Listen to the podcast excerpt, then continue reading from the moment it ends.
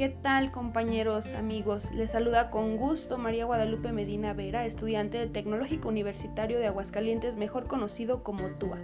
Estoy en cuarto semestre en la licenciatura en Administración de Empresas.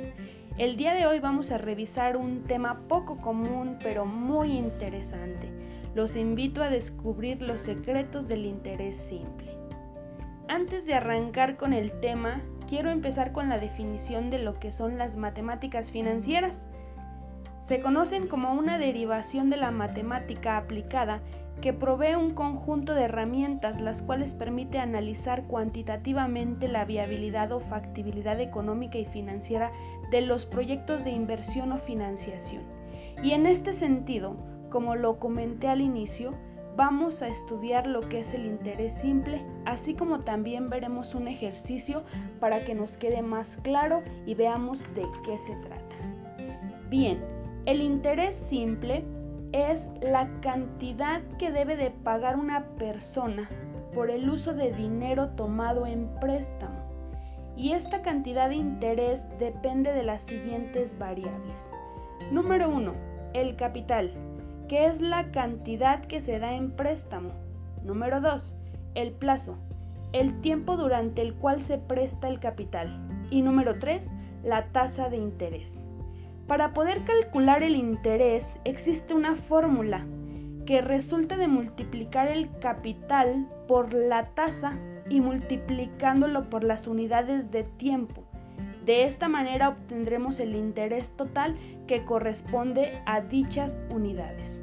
Entonces, bajo este esquema, tendríamos que calcular de la siguiente manera. Con la letra I vamos a dar la definición de interés. Con la letra C lo llamaremos capital, que es el valor actual o valor presente, es decir, el dinero que se pedirá prestado. Con la letra I mayúscula la definiremos como la tasa de interés por unidad de tiempo. Y por último tendríamos la letra T, que es el tiempo o plazo en el cual se efectuará el préstamo. Antes de arrancar con el ejercicio, es importante recalcarles que debe de existir una misma unidad de tiempo. Esto significa que, por ejemplo, si la tasa anual está medida por años, entonces el tiempo debe ser calculado en años. Y si la tasa está calculado de forma mensual, el tiempo tendría que calcularse en meses entonces. Veamos el siguiente ejercicio. Dice así, ¿Qué interés produce un capital de 40 mil pesos en un año, 7 meses y 21 días al 24% anual? Como lo habíamos dicho, lo primero que tendremos que hacer es identificar las variables de este ejercicio para poder calcular el interés. La primera variable sería el capital, que es de 40 mil pesos. Después de ahí sería la tasa, que es el 24% anual. Sin embargo, tenemos que obtener su 100%, ya que este es el valor máximo de tasa anual, por lo que nos quedaría un 0.24%. Luego está el tiempo.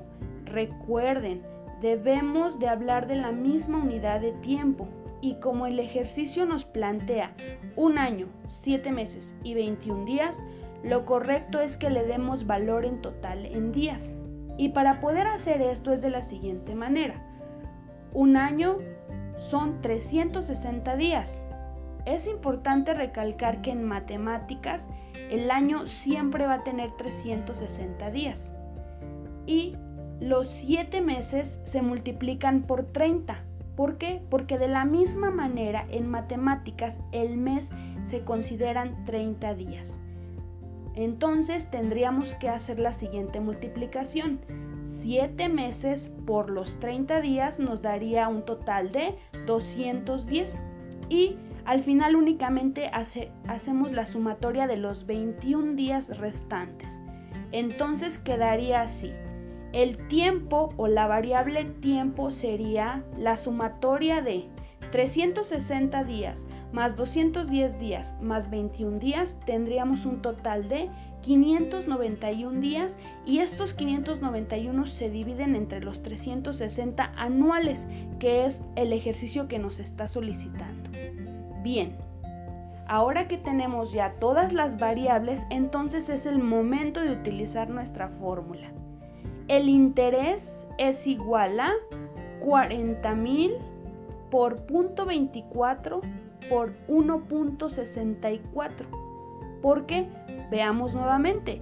Porque el interés es igual a capital por tasa de interés por tiempo. Entonces sería interés es igual a 40.000 por punto 24 por 1.60, dándonos un resultado de 15.759 pesos. Y de esta manera vemos que la persona tendría que pagar un interés de 15.759 por el préstamo de 40 mil pesos en un año, 7 meses y 21 días. Como pudieron escuchar, es muy fácil el interés, el cálculo del interés. Esto te puede servir para que a partir de hoy tomes las mejores decisiones en tus finanzas. Gracias por escucharme y nos vemos pronto.